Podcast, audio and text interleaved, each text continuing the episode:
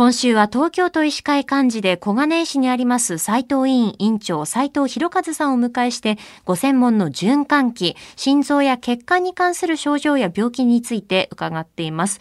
今日は心臓病の治療の実際について、え教えていただこうと思っているんですけれども心臓病の手術というと、うん、よくテレビドラマでも取り上げられているそんなイメージがあるんですが、うん、どういった治療が行われているんでしょうか？そうですね、まあ、あの難しい手術っていうかあの昔からやられてることは、まあ、胸を開けてで人工心肺というのを回して体の方には、え、人工心肺から血液を回して心臓は止めてでその間に手術をして、うん、手術が終わって例えば便の逆流を治すとかね狭窄のとこを広げるとかして、えー、あるいは血管をつなぐとかそういうことを心臓が止まってるうちにやってで終わったらまた心臓を動かして人工心肺からあ離脱するという手術がまあ主流だったわけですけども、はい、最近ではそのカテーテルによって血管内から心臓にアプローチしてさまざまな治療ができるようになっていますし、まあ、外から器具を入れてやる手術でもお腹の手術なんか今腹腔鏡というのでバッサリ切るようなことはなくなってきましてね小さな穴を開けてやることができるようになってきましたけど心臓の方もそういう手術がかなり進んできていて本当に患者さんの負担は軽くなっていると言えますね。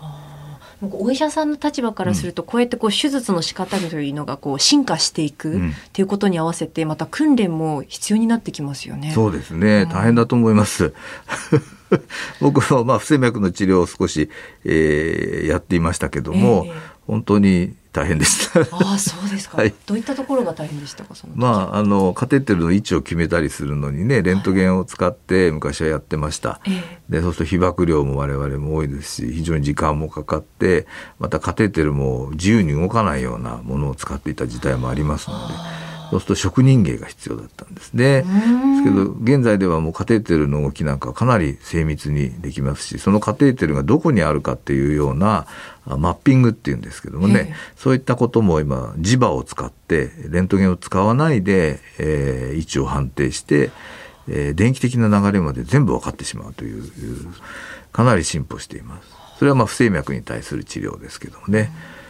それからえー、心臓の弁膜症の中でも大動脈弁狭窄といって、はい、心臓から血液を全身に回すその出口のところ大動脈弁という弁があってここはあの動脈硬化が進むと狭窄狭くなってしまって、えー、血流をなかなか出せない状態になってしまうことがあるんですね。はい、でこれこういう病気で症状が一旦出ると昔はその胸を開けて手術弁を置換すると置き換えるという手術をすることが必要だったんですけども、はい、今これはあのカテーテルでもって弁の人工弁をその大動脈弁のところまで持って行ってそこでパカッとはめて、え？ー、それで治しちゃうと。いうこれも職人 職人芸の名人芸のように思いますけども、はい、かなりの今多くの病院で、えー、やられているというふうに聞いていますね。でこれのいいところはですね、はい、その高齢になるとこの大動脈弁狭窄が起きてくるわけですけども、ええ、